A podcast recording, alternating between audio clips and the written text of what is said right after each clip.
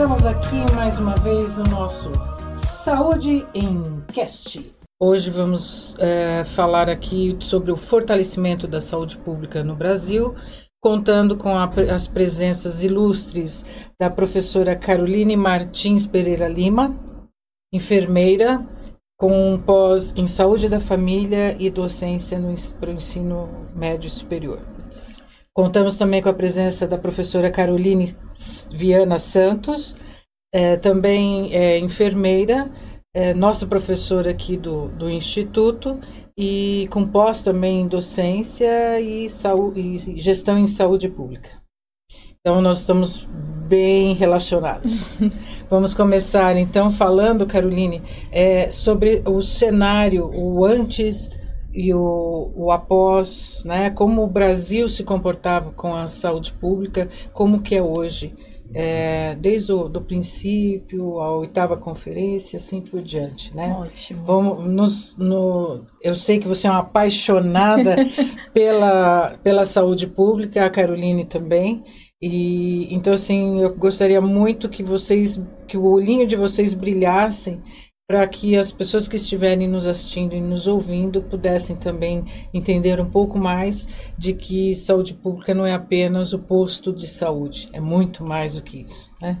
É, Fale-nos um pouco sobre o, a saúde. A saúde. Primeiro, eu gostaria de agradecer o convite. É uma né? honra. Prazer estar aqui falando daquilo que eu gosto e espero que dê aí para a gente esclarecer alguns pontos a respeito da saúde pública, né?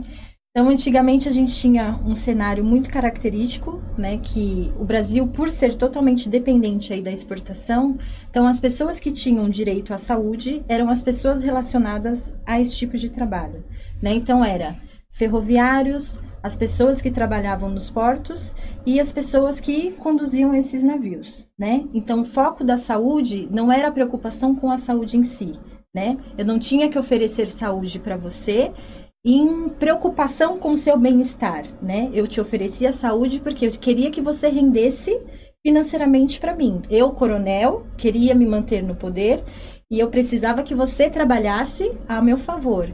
Então, no começo, a saúde ela foi vista por um interesse, né? Ela tinha aí essa, esse caráter mais voltado para a economia do país. A logística, vamos exatamente, assim, né? exatamente. Já que falou em ferrovia, né, aeroportos. Isso, é. são as pessoas que moviam o país naquela época, né? Então eu tinha que oferecer saúde para as pessoas que faziam esse tipo de serviço. E com isso, quem ficava desassistido? Idosos, crianças e mulheres. São pessoas que não tinham direito nenhum à, à saúde. E, claro que não tendo esse, esse acesso à saúde, a taxa de mortalidade era muito maior. Sim, sim, né? muito maior. E aí teve que, teve que pensar em alguma coisa, como agir em relação a isso. Para né? resolver né? esse problema, né? Então a gente tem aí a, o modelo sanitarista de campanha, que vem depois, e ele vem tratar, ele passa a ter um conceito de saúde um pouco mais ampliado, né? Então começa começa a desenvolver ações preventivas mesmo, porque naquela época as pessoas que circulavam pelo Porto de Santos, por ser um local onde entrava e saía muitos produtos, muitas doenças vinham junto, né? Então esse modelo sanitarista de campanha ele começou a pensar em estratégias de prevenção para aquelas pessoas que estão trabalhando ali, né? Porque muitas vezes a pessoa doente ia para casa e passava essa doença para toda a família, só que só um tinha o direito à saúde, né? Então o modelo sanitarista de campanha ele vem pensando nessa estratégia de como a gente desenvolver é, métodos preventivos, prevenção de doenças, né? E também sanitárias, desenvolver aí ações sanitárias para melhorar toda a questão de saúde que tinha ali naquele, naquele cenário, né? Então vamos imaginar isso em 1900 e... Lá 1829. 1829, desculpa. Isso aí. É, os, os navios vinham cheios de, de imigrantes. Isso. Vivendo, sabe, como, né, dentro daquele navio ali, horas, dias e dias dentro Exatamente. do navio, onde alimentação precária, higiene, higiene, mais ainda, né? Tem relatos de que alguns países chegou um, um, determinado momento que eles não aceitavam mais os nossos produtos. E como tinha muitas doenças aqui no país, então com o receio dessas doenças chegarem até lá, eles começaram a barrar os produtos que iam né, do Brasil até outros países. Então aí esse movimento sanitarista de campanha ele teve um crescimento muito maior né, nessa questão de prevenção e de desenvolver medidas sanitárias para mudar esse cenário que até então a gente tinha. Não existia. Né? É, exatamente. Puxa vida.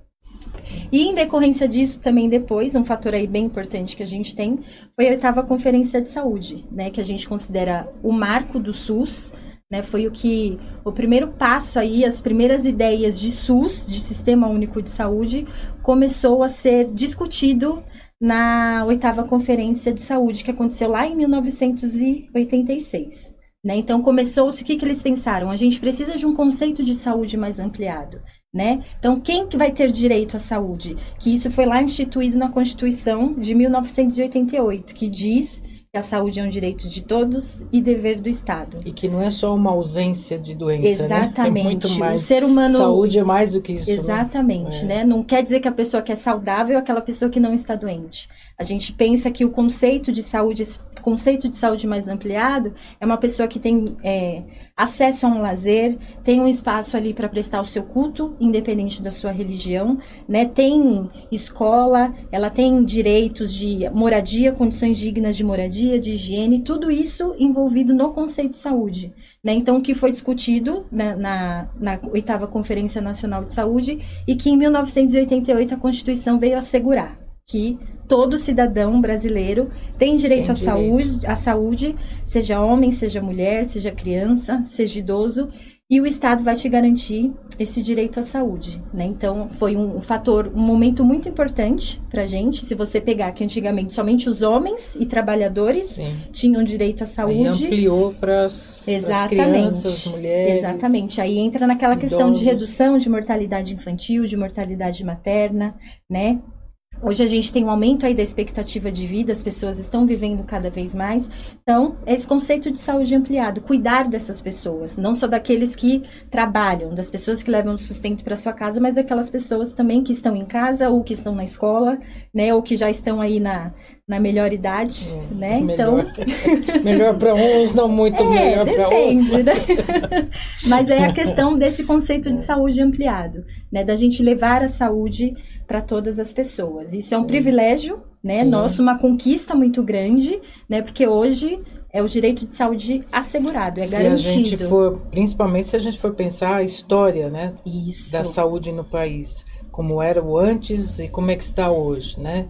Então, assim, houve realmente um avanço na questão de, do acesso à saúde. Isso mesmo. Claro que estamos anos-luz do que é o ideal, o ideal sempre está muito à frente, mas uh, acho que há um caminho bem longo a ser perseguido e que a gente não pode desistir. Não, não. E né? nós, como profissionais de saúde, é existe um pacto que a gente fala dentro da política pública, que é o Pacto em Defesa do SUS.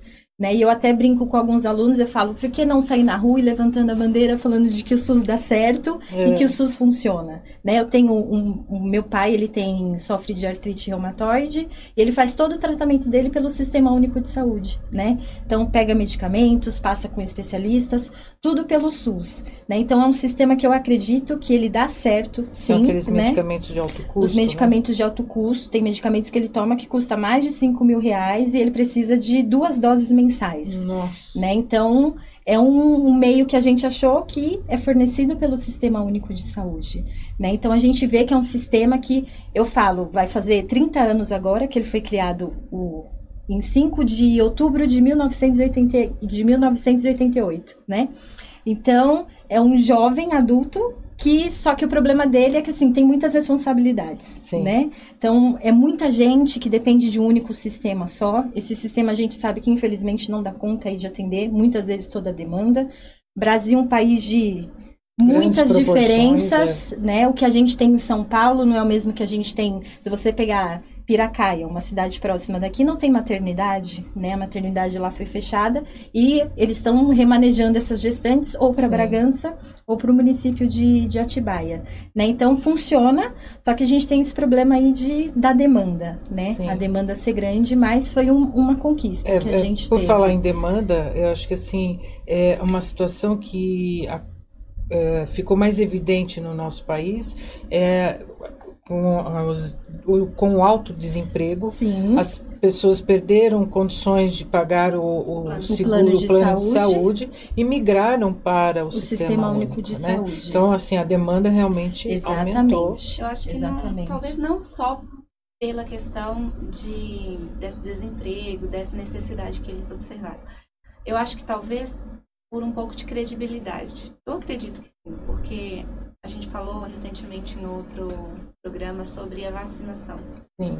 Antes as pessoas procuravam muito mais as clínicas particulares. Isso. Essa demanda Sim. foi totalmente direcionada, ou assim, uma grande parte foi Sim, direcionada sim. para a rede pública. Então, assim, eu, eu acho que esse direcionamento não foi só pela parte questão financeira. Eu acho que um pouco também é pela credibilidade. E é, é aquela questão, né? Todo mundo, todo mundo que nasce já é usuário do SUS. Sim. Né? Então você não precisa ir lá, eu preciso me cadastrar, não. Nasceu, automaticamente você já é. Então é uma coisa que você tem esse acesso fácil, digamos assim, e tem a questão da credibilidade, né? Nós somos referência para muitos países em vacina. Então a gente é um projeto que dá certo, que outros países de fora têm a gente como exemplo. Muitas vacinas que a gente produz são enviadas para outros países. Né? Então, é um dos poucos países no mundo que oferece uma cobertura vacinal tão grande e gratuitamente. É, nós vimos isso nas campanhas da febre amarela, né? Uhum. Que com, é, começou pouquinho, de repente ah, o macaco começa a chegar mais perto, as Isso pessoas aí. começam a morrer mais perto, e havia uma, aí começou uma grande demanda de pessoas querendo se vacinar, e, o, e teve vacina para todo mundo, Suficiente pra suficiente para todo mundo, porque Atendeu a somos, demanda. Já né? atendeu a demanda, Atendeu a exatamente. demanda. Então, assim, e aí tem aquela situação que a gente estava conversando, né, Carol? É, Carol e Carol. Aliás, são as três casas. Carol É. Carmen, Carol e Carol. É, o né, trio três- KKK. KKK. É, como é que eles nos veem lá fora, né? Como é que será que os, ah, os países, ah, vamos considerar, os países desenvolvidos, ah, olham o Brasil nessa situação, né? Como é que eles, será que eles admiram, será que eles eh, respeitam? Né? É uma questão para a gente ficar se perguntando, Isso, né? para pensar, né? Porque é. É. como a gente estava falando, lá fora a saúde É você tem que pagar, é tudo É. privatizado. Espirrou, né? paga, né? É. né? Tanto, não sei se é, mas dizem que quando você viaja, eles já te informam disso, né? Que tem algumas agências aí que cobrem esse, te Seguro, oferecem, né? Um Seguro seguro, porque senão você fica totalmente lá A mercê. né? à mercê de, de um atendimento. E aqui não, né? É o seu direito garantido. Você tem esse direito de saúde garantido. Nasceu, você tem lá o seu númerozinho lá É. do, do SUS e você pode utilizar, né? Ah, mas eu sou da do serviço privado, eu pago, eu tenho um convênio. Mas eu posso utilizar o Sistema Único de Saúde Mas tranquilamente. Sim, sim. Eu acho que em virtude do próprio capitalismo desse de outros países desenvolvidos e não em desenvolvimento nosso, eu acho que um pouco isso pode ser em virtude do, dessa própria investimento financeiro. Então assim, tudo para eles tem que gerar lucro. Então assim, talvez se tivesse para ah, poderia ter mais lucro, o país poderia estar num estado melhor de desenvolvimento. Tem. Mas é uma questão interessante para a É. gente discutir. Pra gente discutir, porque eu, eu vejo também que o, o setor privado de saúde, ele meio que virou também um, um comércio, né? Hoje Sim. você tem que. É são lógico. números, são números. Sim. Se o convênio falar, ah, mas esse procedimento é muito caro, eu não vou liberar. Né? Olha, você já fez tantos exames, eu não vou liberar. Né? Até para então, fazer um exame de vitamina D, é o convênio que libera, né? Então. Então. virou um, um comércio, né? Infelizmente, a gente tem essa questão aí de da saúde, ela não é mais vista como um bem-estar. Não, É. o que que isso, quanto que eu vou ter que desembolsar? É o convênio. Né? Então a gente Aí deixa de ser um direito de todos. exatamente né? Passa a é de alguns, de alguns. né? né? Alguns exclusivos aí, se pegar pessoas que têm poder aquisitivo, elas não se tratam aqui no Sistema Único de Saúde. Não. né? Vão para outros países, querem outros recursos, né? E a Sim. gente tem aqui o Sistema Único de Saúde que a minha experiência com o SUS é muito boa. Desde o nascimento do meu filho, todas as vacinas tomou imposto de saúde, sem problema nenhum. E hoje a gente tem essa experiência muito mais é, realista com, o meu, com a experiência do meu pai. Né? Então a gente realmente vê que funciona. Realmente você vai no Hospital das Clínicas, você vê gente do Brasil inteiro. né, que é uma referência. Então, tem essa questão, né, de por que que eu vou cobrar isso das pessoas, né? Então, tem essa toda essa questão de oferecer a saúde sem custo algum, né? Que legal. Gente, adorei a nossa conversa. Amei. Legal, né? Também gostei. Muito Bem bom. Vontade de pensar e falar de outras coisas. É. Nós, nós falaremos. para os próximos é, encontros. Sim, os próximos encontros falaremos sobre, inclusive, essa questão do, da, do programa Saúde da, da família, família, e a questão hoje do. Que não é mais o programa. A estratégia. A estratégia. uma estratégia. Né? E não tem começo, meio e fim. Ele vai para sempre. Isso aí. Então, muito obrigada, Eu Carolina, Carolina. e até o próximo encontro. Até. Então. Obrigada.